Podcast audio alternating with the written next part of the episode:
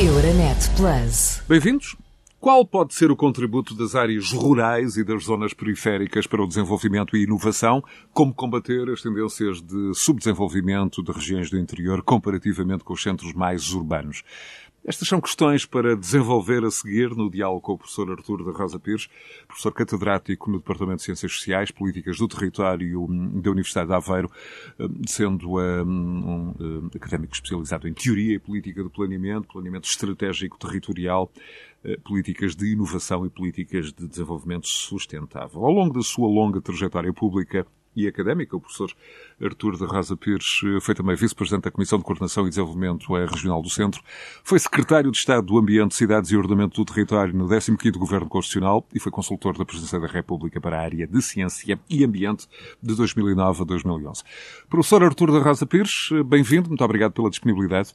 Eu começo por uma pergunta aberta, sendo o senhor um dos mais reconhecidos especialistas europeus em planeamento regional e urbano, como é que num país como Portugal, um, conhecido pelo uh, desequilíbrio uh, uh, litoral interior. Como é que num país destes podemos ter as áreas rurais, as regiões periféricas, enfim, todo o interior envolvido nesta luta pelo desenvolvimento que nos deve interpelar a todos enquanto sociedade? Bem-vindo, professor Rosa Pires. Muito obrigado, muito boa tarde. Boa tarde também aos ouvintes da Renascença. É um gosto estar uh, caí consigo e a debater este tema. Uh, a questão que colocou de início é muito importante, que, é, que é a perspectiva com que encaramos as áreas rurais. E, esse é um ponto-chave, porque nós temos que ter uma nova perspectiva sobre o contributo das áreas rurais para a sociedade contemporânea.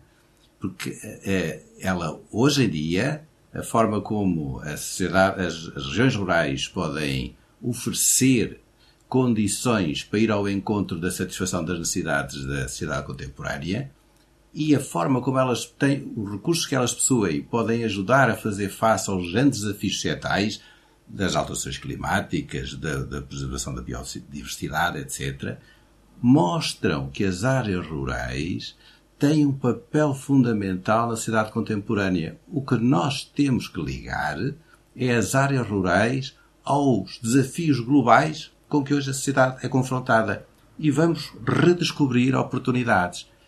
Esta mudança de perspectiva, que nos há de levar a uma reinterpretação das oportunidades, sem esquecer as condicionantes, mas esta mudança de perspectiva faz-nos ver que, com uma política diferente para as áreas rurais, nós temos um espaço, quer de crescimento económico para o país, quer de uh, alteração por completo dos desequilíbrios de desenvolvimento e que o passo que temos que dar não é assim tão difícil quanto isso.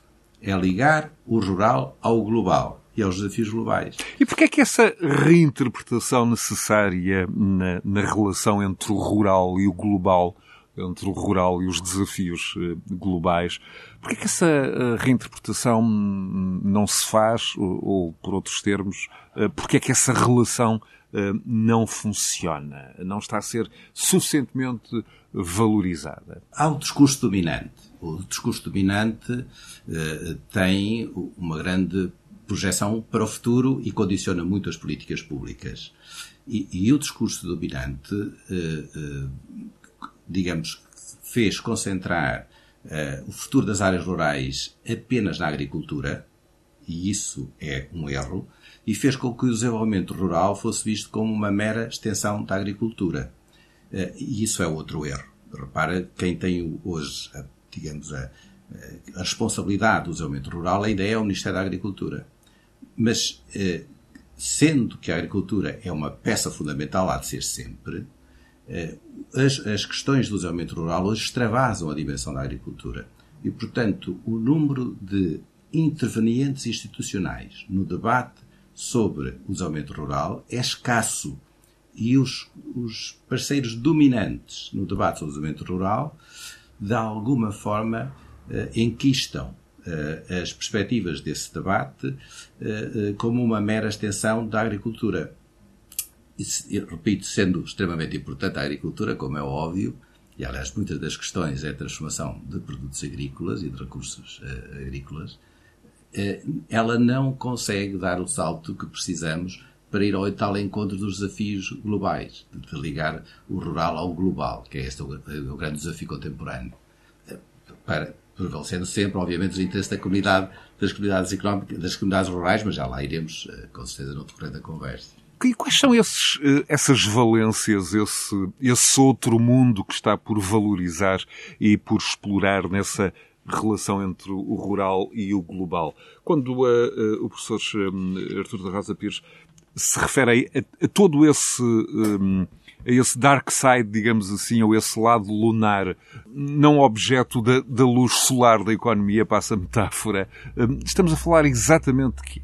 Muitas coisas. Eu vou dar alguns exemplos, uh, talvez, para ajudar a visualizar melhor. Mas hoje há uma preocupação com, com a, com, a, alimentação a, a, dois níveis. Há uma que, há, que é uma questão de, de, de, volume, isto é, nós temos uma população global que está a crescer como é que a vamos alimentar, e há uma outra questão que é a qualidade da alimentação e a alimentação saudável. Eh, em, termos da primeira, o que foi visto eh, com clareza é que quando no passado se equacionava o crescimento demográfico global, estamos a falar do planeta, se considerava que haveria métodos industrializados à agricultura que iriam satisfazer essa necessidade de consumo. O que se constatou é que esses métodos eram de tal forma agressivos às questões ambientais que criavam também um problema social e demográfico e, portanto, não eram consistentes e temos que adotar outros métodos que sejam mais amigos do ambiente.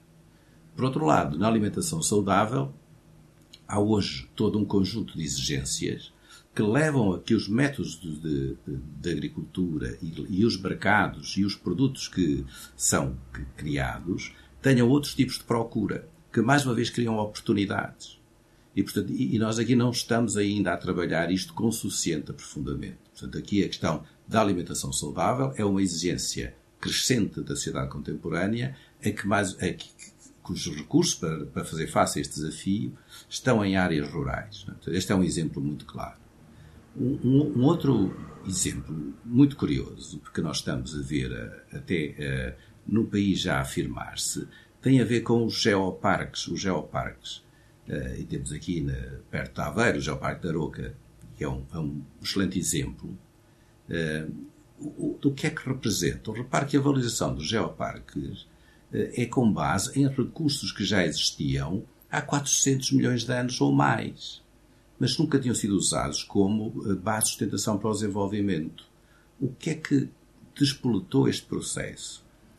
o reconhecimento que era importante preservar os recursos geológicos, como o património cultural da humanidade, fez com que a Unesco eh, criasse uma organização para a defesa e, e, criasse um conjunto de apoios de reconhecimento às comunidades que protegessem e preservassem esses recursos. E que exigiu que, para ser, eh, digamos, membros eh, desse, dessa rede de geoparques, tivessem uma estratégia de preservação ambiental, desde logo geológica, mas não apenas para os geológicos, uma estratégia de desenvolvimento e uma estratégia de educação. E foi assim que os nossos primeiros parques entraram, ordinariamente o Naturtejo, em Idanha, liderado por Idanha Nova, e depois Aroca, mais tarde.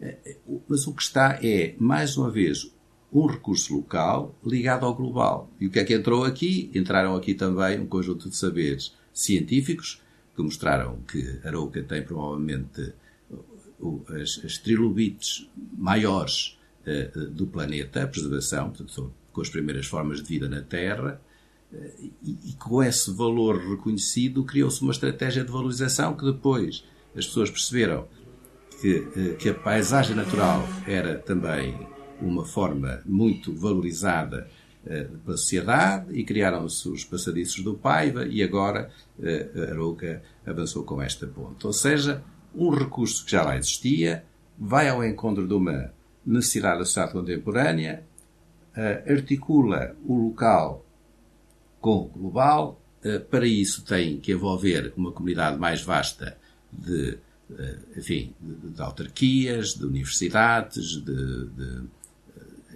de empresas privadas, e, e, e há toda uma estratégia de dinamização do local. Portanto, isto, isto acontece, está a acontecer. É um, é um exemplo concreto. Eu uh, posso deduzir, uh, e, e o Sr. Professor corrigir-me-á, se, se, for o caso, um, que, uh, dando esse exemplo também da, da alimentação, que uma das tendências de futuro será a de grande equilíbrio do ponto de vista da industrialização, do ponto de vista até das indústrias transformadoras alimentares, quer sejam de origem animal ou vegetal, nestes nestes exemplos, temos de, de, ser cada vez mais equilibrados, um, sobretudo tentando antecipar essas, essas tendências, algumas eh, não apenas do futuro, mas sim já objetivamente de um presente. Estou-me a lembrar de, da cultura intensiva, enfim, aqui o intensivo tem sempre uma conotação pejorativa, mas enfim, da, da, da cultura generalizada, por exemplo, dos mirtilos na zona de, de, de Severo do Voga, ou de outros exemplos pelo país, também das uh, ervas aromáticas na, na, na região uh, de Torres Vedras. Tem de haver aqui também um equilíbrio e tendencialmente um distanciamento de, da massificação industrial nas indústrias transformadoras alimentares, tal como as, as conhecemos? O que tem que haver, e aponto bons exemplos, é, é uma aposta na valorização dos recursos uh, endógenos uh, ou, ou, das capacidades endógenas de, territoriais. Uh, e, e o, exemplo, o, caso dos mirtilos é um, é um caso interessantíssimo também. porque em Svedvoga, onde enfim, tudo se avolumou, os mirtilos nem eram, nem eram tradicionais. Não era uma, não era uma plantação tradicional mas o que havia era condições ótimas e eles foram levados para lá por, aliás... Como duas ou três décadas antes eh, terá havido também a, a, a febre dos, dos kiwis. Porventura, mas aqui trabalhou-se de uma forma mais intensa uh, nas, na, enfim, nos mecanismos de valorização dos mirtilos. E houve uma intervenção de duas coisas, de, de mercados globais e das universidades e dos centros científicos para a transformação do mirtilo. E, portanto, e começaram-se a ver novas formas de utilização do mirtilo. E, portanto, já que, que, não se vende apenas o mirtilo, vendem-se eh, as compotas e depois os licores, etc. Mas se agora olhar a, a, forma como os progressos científicos e tecnológicos recentes permitem valorizar o mirtilo é para muito mais. Para, uh, para uh, suplementos alimentares, para cosméticos dos mais variados tipos, até para rações de animais, em alguns casos, já está no mercado noutros países. Agora, o que nós, não, o que nós temos que ver é como é que, eh, a partir dos recursos, os progressos tecnológicos recentes permitem chegar a novos mercados e depois apoiar eh, as dinâmicas empresariais. E aqui, se me permite, aqui vale a pena fazer uma, uma, uma nota que eu acho que mereceria maior atenção da sociedade portuguesa. Faça o favor desse sublinhado. Bem, é a questão do empreendedorismo e dos sistemas de apoio ao empreendedorismo. É que por vezes temos um único discurso se vir, o que é dominante nestes discursos, mesmo por vezes nas universidades, são as empresas gazela, os unicórnios, os, os spin-offs, os startups, tudo, tudo deste género. Isto está desligado do território. As dinâmicas empresariais ligadas ao contexto territorial ganham outras formas. E, de facto, muitos, há poucos estudos, mas os estudos que há mostram, os estudos que há sobre estas matérias mostram que o empreendedorismo em áreas rurais tem dinâmicas diferentes. Não só pelas características das áreas, mas que, por exemplo, quase todos os produtos têm uma forte ligação ao território, às suas características e, portanto, ao local. As motivações dos empreendedores são muito de valorizar alguns dos recursos locais, ou seja, há, para além do negócio, que, que é sempre a vertente a rentabilidade é sempre importante, há um gosto em valorizar o próprio local, na maior parte das vezes. E em terceiro lugar, quase eu diria que o projeto empreendedor tem também uma componente de afirmar modos de vida normalmente ligadas à natureza, ligadas a, a, às características que afetam e à sustentabilidade local. necessariamente. Pronto. E estamos perante dinâmicas de empreendedorismo muito diferentes e que têm que ser trabalhadas nessas diferenças.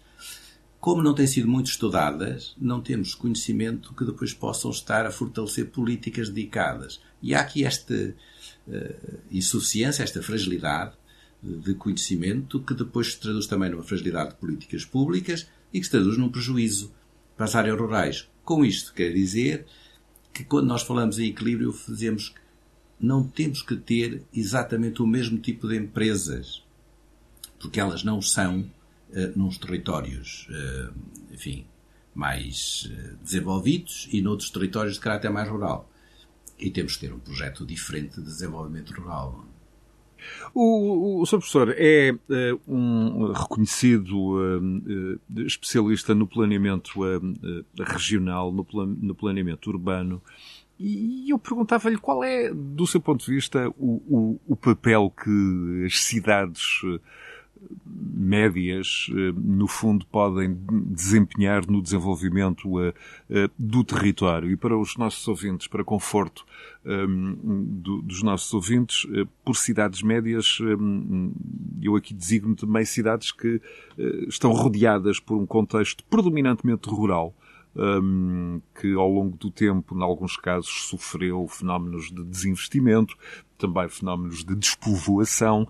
Um, e, no fundo, o que eu lhe pergunto é que, que iniciativas, que âncoras podem inverter estes fenómenos e se as cidades eh, estas cidades médias do interior podem uh, funcionar como quase um elemento agregador do contexto uh, rural em que, em, que se encontram. Com certeza. Eh, as cidades médias têm um papel eh, muito importante porque eh, é sempre preciso que elas congregam, congregam massa crítica, porque contém mais pessoas, maior diversidade de pessoas e, portanto, a interação entre estas pessoas com diversas ajuda à criatividade e à procura sempre de, de novas perspectivas. Portanto, e aí é, é, um, é um papel-chave e, tocou num ponto que eu acho que é fundamental também, aliás, eh, quer dizer, aquilo que nós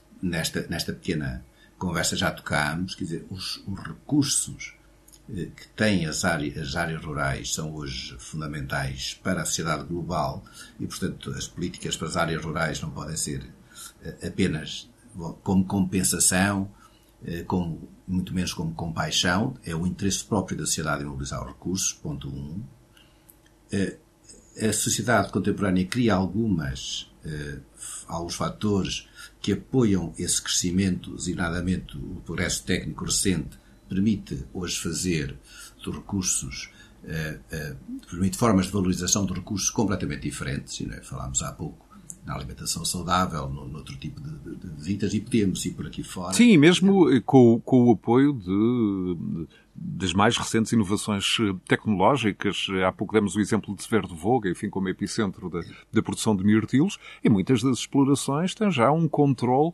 hum, de eh, fenómenos como, como rega, colheita, completamente feito a partir de bases informáticas e de, e de, e de quase fenómenos de Big Data, grandes computadores a, a participarem nesse, nesse, hum, nesse trabalho também. Sem dúvida alguma, sem dúvida alguma. Aliás, sei lá, os resíduos da vinha e do vinho uh, podem transformar-se também eles em cosméticos, em, em, em, todas estas questões. Já, já há exemplos destes. Uh, este é o segundo ponto. E agora, o terceiro é, eu preciso, precisamos de pessoas para fazer isto. E, portanto, tem que haver aqui uma revitalização demográfica e, e, aqui tem que haver políticas também diferentes. E, e este é o ponto que tu Estamos a falar de políticas públicas como, como elemento facilitador dessa, dessa atratividade. Exatamente. E aqui, e aqui uh, uma nota que, que, que, é importante ter, que é, uh, é para as pessoas irem viver para áreas rurais ou permanecerem em áreas rurais, têm que acreditar no futuro dessas áreas rurais.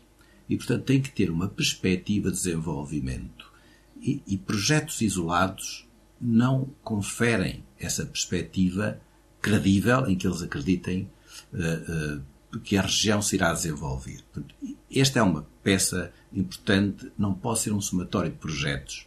Tem que haver esta, esta perspectiva de futuro. E depois têm que ter condições viáveis. E as políticas públicas urbanas têm que se voltar cada vez mais para a qualidade de vida cotidiana. Não é a qualidade de vida das cidades mais ou menos idílica que algumas pessoas têm do que é viver em áreas rurais. É o cotidiano das áreas rurais. Como é que eu crio políticas urbanas, políticas públicas urbanas, que garantam a qualidade de vida do cotidiano? Portanto, como é que eu posso ter políticas de educação que tirem partido do contexto rural para serem da excelência, ou política de apoio a idosos, ou a digitalização voltada para as áreas rurais e para as comunidades rurais, ou a saúde, através, com o apoio da digitalização voltada para as áreas rurais, as políticas públicas urbanas têm que ganhar este espaço que, de forma que não se vá para a área rural para estar distante do mundo, não é isso que as pessoas fazem hoje. Vamos para as áreas rurais, para de um espaço que é agradável e que permite um projeto de vida, eu possa estar ligado ao mundo, que é diferente. Eh, e, portanto, aí há, uns, há, há, há, mais uma vez uma mudança a fazer e que, sem dúvida, precisa de ser integrada neste pacote de apostas integradas que, que, que, para os aumentos das áreas rurais. Professor Artur da Rosa Pires, antes de ainda regressarmos a, a este ponto que deixou, um, que, que, deixou agora nesta última questão, uh, eu, tenho uma dúvida que tem a ver com os elementos de fixação de população qualificada, se há eh, modelos, eh, enfim, eu designá-los-ia como, como desatração industrial ou de clusters que podem ser tentados ou se estão completamente hum, ultrapassados eh, para, no fundo, o, o universo de sustentabilidade que se pretende para os próximos anos. Há, por exemplo, aquele exemplo da Covilhã, uh, cuja área, enfim, geográfica, a Grande Covilhã, com, sendo evidentemente uma cidade de média eh, pequena dimensão, no passado, com o Fundão, com o Tortozendo, uh, era um, há décadas, enfim, um epicentro da indústria têxtil. Hoje há clusters como o da aviação, de alguma forma tentado uh, para, para Évora. Ainda esta semana eu li no jornal uh, de grande prestígio em Espanha, o El País, que a cidade de, Benavente, uma, uma cidadezinha abaixo de 30 mil habitantes, na interseção de vários caminhos, enfim, várias rotas para Castilha e León, para a Galiza, para Portugal, se candidata a ser o mais importante centro de distribuição logística do lado ocidental da península.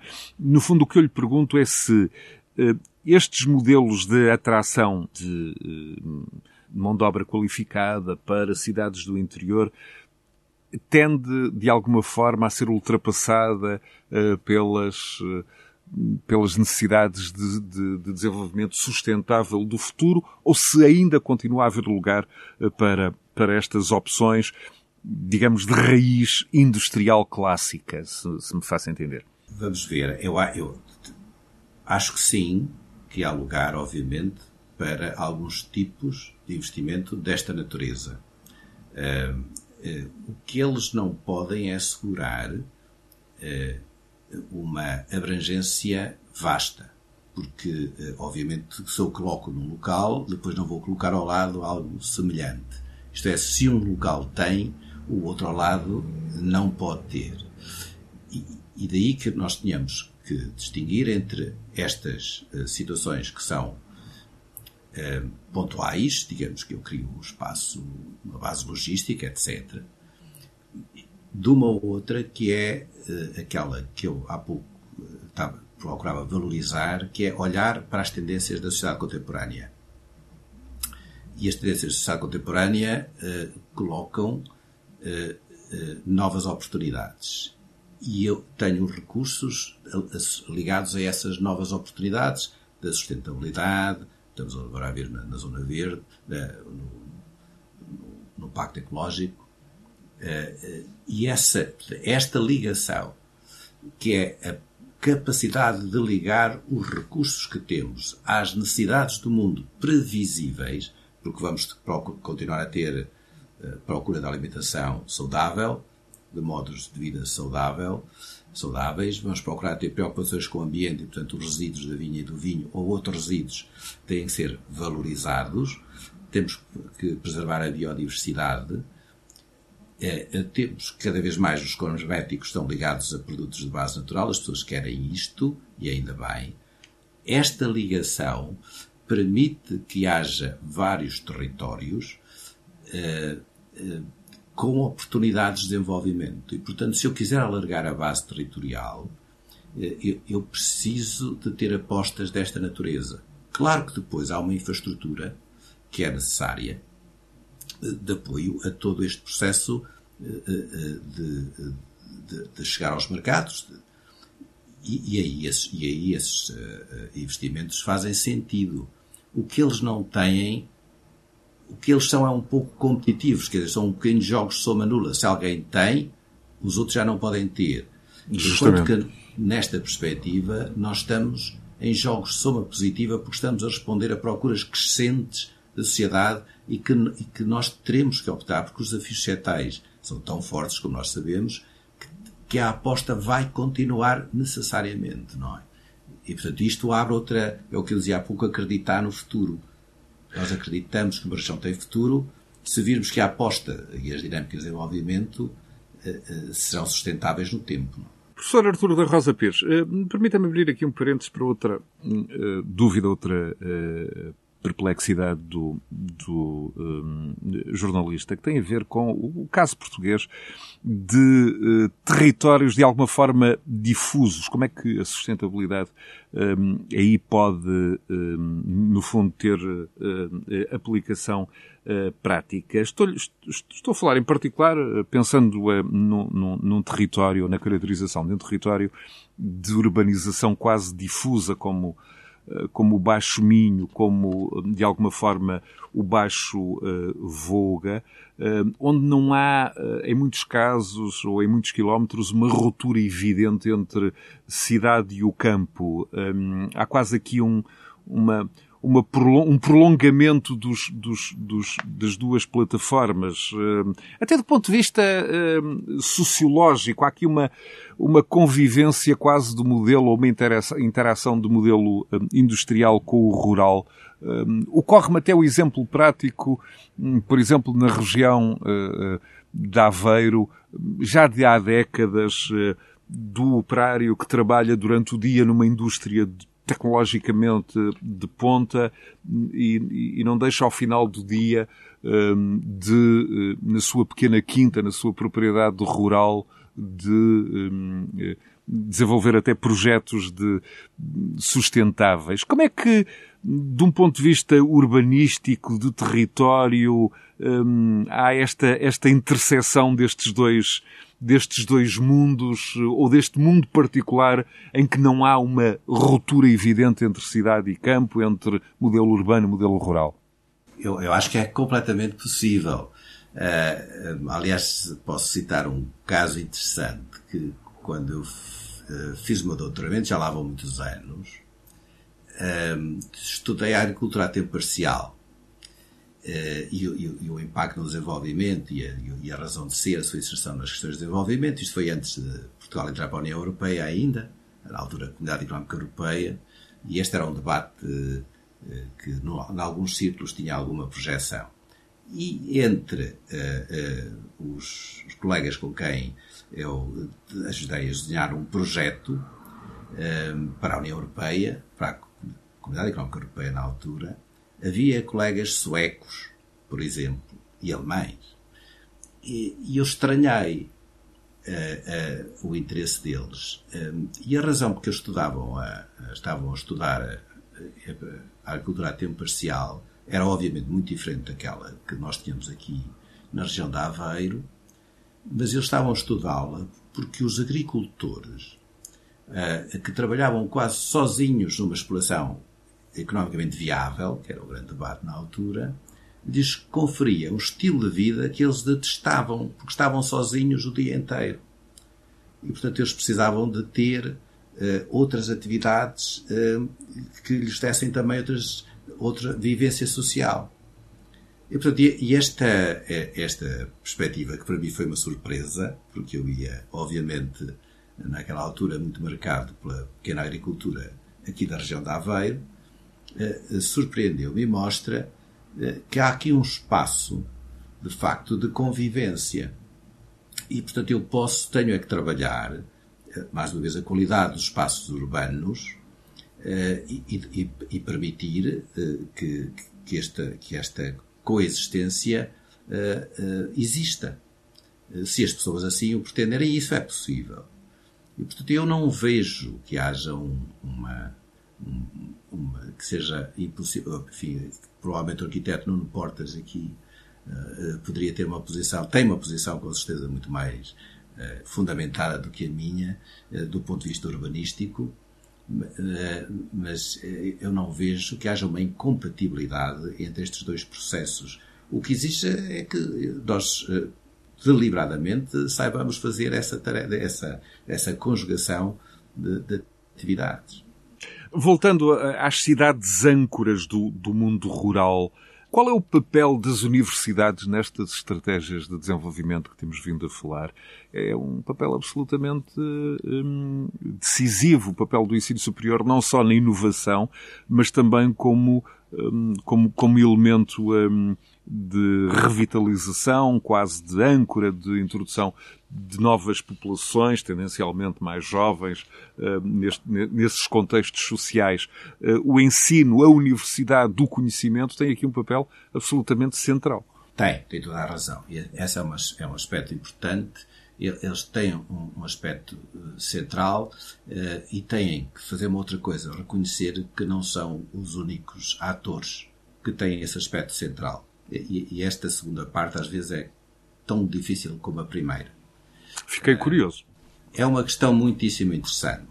Uh, digamos que as universidades se ligaram aos processos de desenvolvimento económico de uma forma mais intensa, uh, talvez a partir dos anos 90, uh, com a economia de, com o reconhecimento da economia conhecimento, do conhecimento globalizada.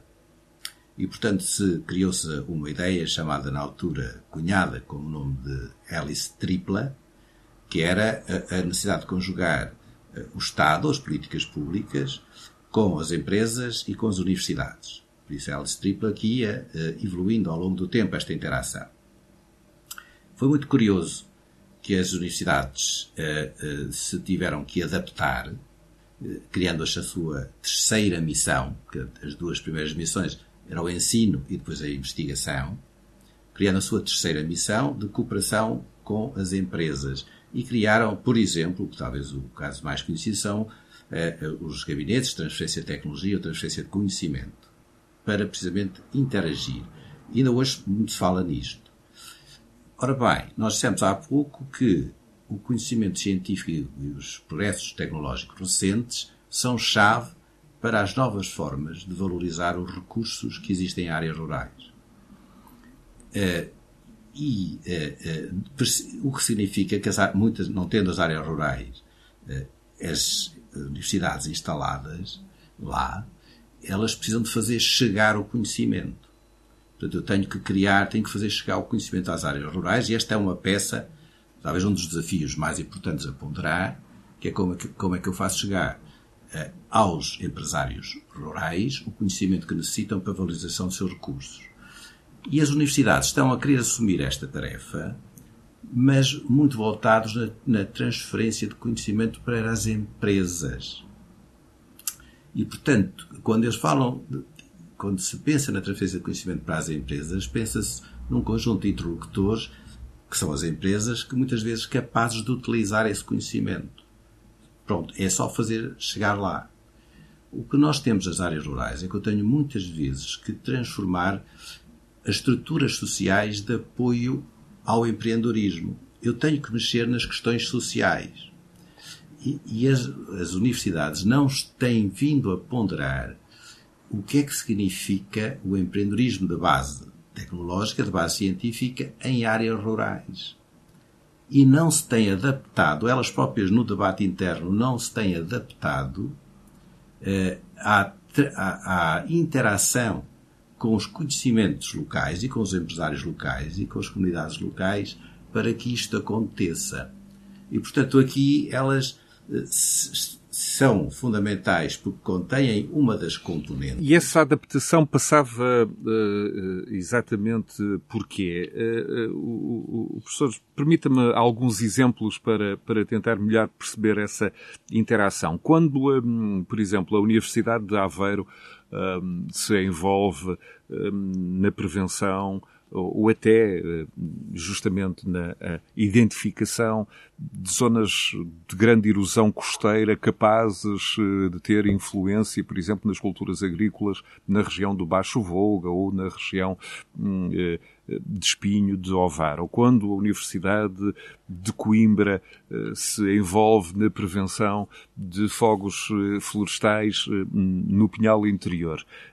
Que dinâmicas deviam ser melhoradas nessa, nestes exemplos práticos e nesta relação à luz do que o, professor Artur da Rosa Pires vinha desenvolvendo nesta, nesta última questão? Vou-lhe dar um exemplo que, uh, com um aluno de mestrado, uh, começámos a abordar há relativamente pouco tempo, que me parece muito interessante. Uh, voltando aos, aos mirtilos, talvez é um exemplo muito claro. Portanto, o que aconteceu em Sevedo Voga foi um envolvimento inicial, quer de universidades, quer de investigadores, portanto, das universidades, quer de produtores locais, eh, onde se fizeram avanços significativos eh, nas, eh, em, em, produtos de valor acrescentado com base no mirtilo. Pronto. O, o que é que se passou depois, segundo a interpretação dos trabalhos que estão a acontecer? Com o tempo, outras regiões foram fazendo exatamente o mesmo. E não houve, aparentemente, uma dinâmica que percebesse quais são, porque o progresso tecnológico vai sempre ocorrendo, quais são as novas formas de valorizar o mirtilo. Que novas formas estão a surgir? Por exemplo, a incorporação de mirtilo, que não tem que ser um mirtilo de primeira qualidade, a incorporação de mirtilo em rações de animais, que têm mercados muito significativos nos Estados Unidos e no Canadá. Os alunos estudam isso. E há outras formas de, de, de, de valorizar o mirtilo. Se eu não tiver acesso, o que vai ou o que pode acontecer é que os produtores de mirtilo, aqueles que tiveram aquele primeiro envolvimento, eh, os produtores de mirtilo vão competir entre si porque não estão a descobrir outros mercados. Portanto, eu, o que deveria ter eh, criado era um sistema de percepção de novas oportunidades. O que eu quero dizer com isto é que houve uma primeira vaga, passa a expressão, de investigadores que se envolveram na fase inicial, fizeram os projetos, vieram embora, não há um, um envolvimento continuado e depois não houve a persistência das novas oportunidades que se foram abrindo. Quando eu não identifico novas oportunidades, as dinâmicas podem quebrar. Se me permite, eu creio que nos casos uh, dos geoparques podemos estar perante uma situação análoga. Ou seja, há um primeiro envolvimento de descoberta do valor dos recursos geológicos, portanto, há uma primeira vaga, digamos assim, de investigadores que se envolvem, mas não se envolve a universidade. E quando eu, essa estratégia vai ganhando forma, podemos eh, estar numa situação em que eu ou, ou estendo mais o conhecimento a outros produtos, ou, ou percebo se aquela estratégia de desenvolvimento está a introduzir desequilíbrios. Achei curioso que há dias um empresário da região de, de, de Arouca dizia nós não queremos que Arouca seja um novo Algarve super especializado em turismo. O que é uma perspectiva que mostra que as universidades deviam ter acompanhado este processo. Portanto, há um envolvimento institucional que é superior que é mais vasto que o envolvimento individual. Esse raciocínio é também extensível hum, vários outros projetos eh, em nichos e eventualmente até do, do chamado turismo rural, ou, ou projetos específicos. Estou-me a lembrar, por exemplo, da aposta uh, na bicicleta no, no, no Conselho da, da Mortosa, não só com, com, com, com pistas, como com uh, acontecimentos, eventos de dimensão internacional, alguns deles interrompidos pela pandemia, que tentaram também, uh, de alguma forma, desenvolver estes nichos. Na lógica do turismo, isto também é possível. Foi. Esse foi um projeto muito interessante. Que, que, de facto teve origem num, num trabalho, aliás, da, da, Agência Portuguesa do Ambiente, na altura, que disputou, que envolveu a Universidade e envolveu a Mortosa, muitíssimo interessante repare que aí o ponto de partida foi um ponto muito curioso, que, que era, não se pretendia fazer, rejeitou-se uma abordagem a fazer um plano, digamos, de vias, plano físico, apenas, mas disse como é que nós vamos retomar a bicicleta, uh, que era uma tradição. Uh, Diz bem e sublinha bem, retomar. Exatamente, retomar, mas voltada para as novas procuras da cidade contemporânea. Eh, eu participei desse projeto com o colega José, José Carlos Mota e o Gonçalo Santinha, sobretudo, e foi muito curioso o debate que depois se travou com a Câmara, que participou sempre de uma forma muito aberta e muito alargada, e essa foi uma componente-chave. Disseram, ok, como é que nós vamos articular com as questões ambientais para usar a bicicleta para descobrir a ria, como é que vamos utilizar com as questões da saúde pública, portanto, os estilos de vida saudável, e chamámos várias, uh, uh, vários grupos ligados aos BTT, etc., que nos deram opiniões, e como é que nós vamos ligar à atividade económica, quer das bicicletas, foi quando a Abimota entrou, quer, obviamente, das ligados ao turismo à hotelaria. E, e, quando eu faço esta conjugação, que é transformar uh, uma tradição ligá-la agora às novas tendências da sociedade e introduzindo tudo o que há, eh, tudo aquilo que o, os avanços do conhecimento científico e tecnológico puseram ao dispor, criando condições de governança, porque foi isto, foi a coordenação de, todos estes, eh, de, de, de todas estas áreas. E eh, não faltou também aquilo que já chamou a atenção e bem, uma ligação ao que outras regiões em situações análogas estavam a fazer, não era para copiar, era para inspirar-se nessas ações. E o espaço internacional abriu a Mortosa. A, Mortosa abriu-se a ele e ficou, por esse aspecto, aberta também a novas ideias. É um caso interessantíssimo. Nesse sentido, a Mortosa é quase um caso de estudo. Muitíssimo interessante. Muitíssimo interessante. Olha, nós tínhamos um, uma, uma, um trabalho com uh, uma outra autarquia, uh, não com as mesmas características, mas curiosamente nessa, nessa autarquia nós reuníamos apenas, só conseguíamos reunir com um dos elementos da variação, que nem sequer era o Presidente, foi raro, foi raro ligar ao Presidente, já foi há uns anos uh, bastante largos. Na Mortosa, tínhamos o Sr. Presidente, o Sr. Vice-Presidente, um vereador, tínhamos o chefe do, dos serviços técnicos e, portanto, nós tinha não era só o presidente, era, era, era todo, enfim, os principais, os principais vereadores, os vereadores com, com pelouros, e era o, o, o corpo técnico que estava representado uh, a assumir, a discutir e a construir connosco esta estratégia, porque foi construída uh, em conjunto. E houve uma. E depois chamámos, aliás, lembro de chamar as escolas, e, e ouvimos os, os, os diretores das escolas também a dizer o que necessitavam, ou seja, foi a incorporação de vários tipos de saber, eh, eh, mas neste quadro de ligação entre o local e o global. Bem, funcionou muito bem. É um caso de estudo muitíssimo interessante, sem dúvida. Sr. Professor, eh, e como especialista no ordenamento do território, ehm, numa lógica de, de, de áreas metropolitanas, ou pelo menos da extensão do, dos limites concelhios, um caso como o Mortosa ehm, não, não, não fazia sentido eh, ser de alguma forma eh, alargado, por exemplo, a municípios eh, vizinhos na mesma lógica, Estarreja, Ovar, Aveiro. Sabemos que há agora, por exemplo, os trajetos da Biorria, há projetos de, de extensão de vias cicláveis, ehm, há os passadiços da Ria, evidentemente com com, com, com extensões, por exemplo, esta reja. Mas o meu ponto nesta pergunta era se desde o, desde o momento zero de todo este projeto, eh, não teria feito sentido uma maior abrangência, um maior envolvimento dos conselhos contíguos. Tem toda a razão. e podemos retomar o caso porque há algumas dimensões de porventura menos conhecidas dessa situação que vão exatamente ao encontro do que disse.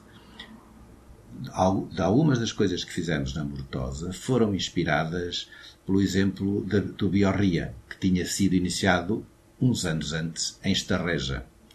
E, portanto, uma das nossas ideias era, foi sempre eh, temos que trabalhar com outros conselhos à volta porque não faz sentido, eh, nem ganha escala, nem temos escala para atrair alguns, algumas dinâmicas, sendo só Mortosa. E, numa fase seguinte, houve a possibilidade de trazer uh, Estarreja e Ovar para um outro projeto uh, que submetemos a, a, ao, ao CREN, uh, 2007-2013, para começar a trabalhar em conjunto. Mas a lógica sempre foi que pudesse ser algo que se estendesse aos municípios da CIRA, da Comunidade Intermunicipal da Região de Aveiro. Isto não foi um projeto, eh, um trajeto eh, fácil, por várias razões, mas agora já começa a haver a grande rota da, da, da Ria Aveiro, da região de Aveiro.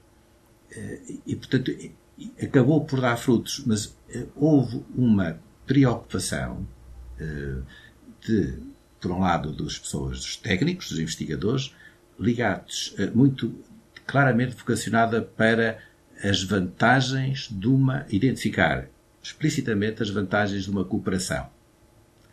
Pronto. E depois houve, da parte dos nossos interlocutores, portanto, das autarquias, uma grande disponibilidade para compreender e envolver-se. Quando as autarquias reconhecem que é também no seu interesse eh, próprio uma cooperação com terceiros, é muito fácil cooperar.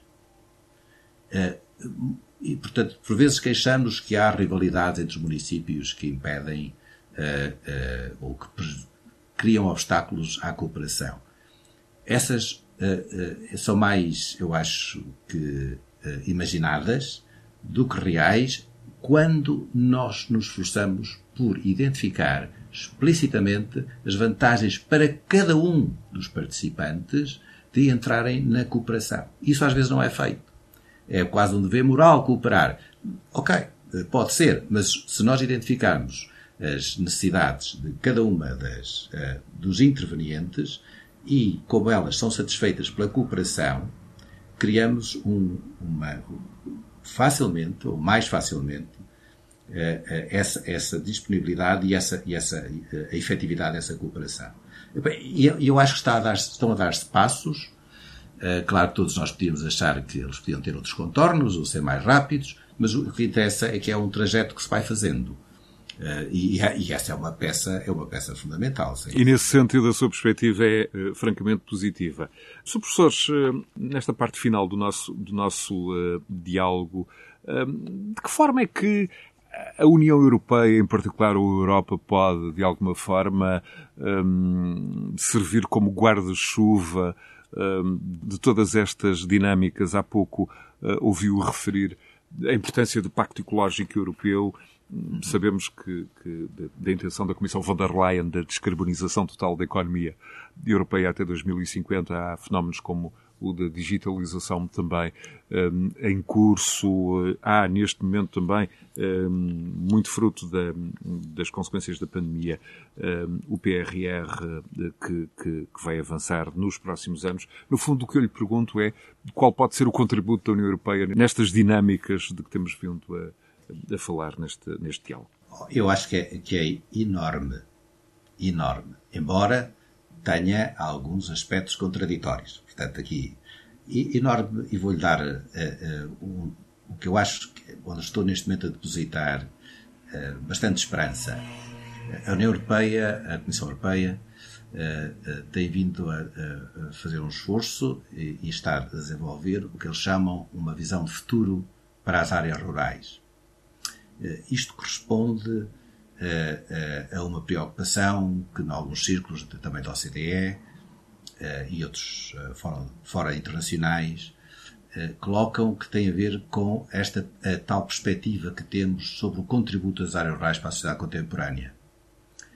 E claramente uma das dimensões que ela vai colocar, imagino que nos, nos próximos meses uh, uh, e nos muito próximos, porque o debate já decorreu, uh, é colocar esta, esta nova perspectiva sobre o contributo das áreas rurais que passam por os colocar como um lugar, como um lugar de oportunidades.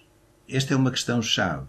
As áreas rurais são lugares de oportunidade para muita inovação e para fazer face aos desafios da sociedade contemporânea. E com isto ela, ela muda, porque um discurso, esta perspectiva cria um discurso novo e derruba algumas barreiras, pode ajudar a derrubar algumas maneiras. É assim que eu devo pôr a, a questão. A questão. Porque temos que ver o debate que aqui fazemos. E repare, a própria União Europeia, vale a pena dizer isto, eh, quando começaram os quadros de política regional da União Europeia, em 89, eh, já havia um apoio à inovação, e o apoio à inovação era 4% do orçamento. O apoio que hoje as políticas regionais, a política de coesão, a percentagem de orçamento que vai para projetos de inovação, não são 4%, são prevê-se que sejam 44 a 46% em 14-20. 44 a 46%. A inovação tornou-se central. É só para ver de 4 a 44. Uh, eh, ou mais. Só que o conceito de inovação mudou. A inovação que inicialmente se pensava era baseada em alta tecnologia e alta capacidade empresarial. Onde é que havia inovação? em áreas metropolitanas mais desenvolvidas, onde havia grandes empresas e grandes centros de investigação. A União Europeia mudou, este, tem vindo a mudar esta percepção, assenta a inovação também na valorização dos recursos próprios, o que inclui as áreas rurais, e mais, ultimamente, tem focado o que ela chama chamadas missões, a inovação por missões. Por missões, isto é, há, há missões que são precisos eh, alcançar, como por exemplo, e, e essa é um dado dos trabalhos, as questões climáticas, mas também a questão da demência, e eu tenho que orientar, quem fizer essa opção, orientar os recursos para combater a demência. Ou seja, mas agora aqui o que é importante é que a inovação não é um fim em si mesmo, mas é instrumental para alcançar objetivos sociais. E com isto, é, é, eu, eu desloco o debate de inovação daquilo que eram necessariamente áreas urbanas para o debate de os desafios societais e de como é que nós lá chegamos. E esta cria, é, por isso é que se diz que as áreas rurais hoje são, são espaços de oportunidades para ir ao encontro de fazer face aos desafios societais. Portanto, o que eu espero é que este discurso possa ter outra projeção, outro debate e possa, eu, eu diria, mobilizar mais agentes para o debate do orçamento rural. Porque uma das coisas muito claras é que na governança do desenvolvimento rural não estão alguns atores que, eh, que são fundamentais para o desenvolvimento rural.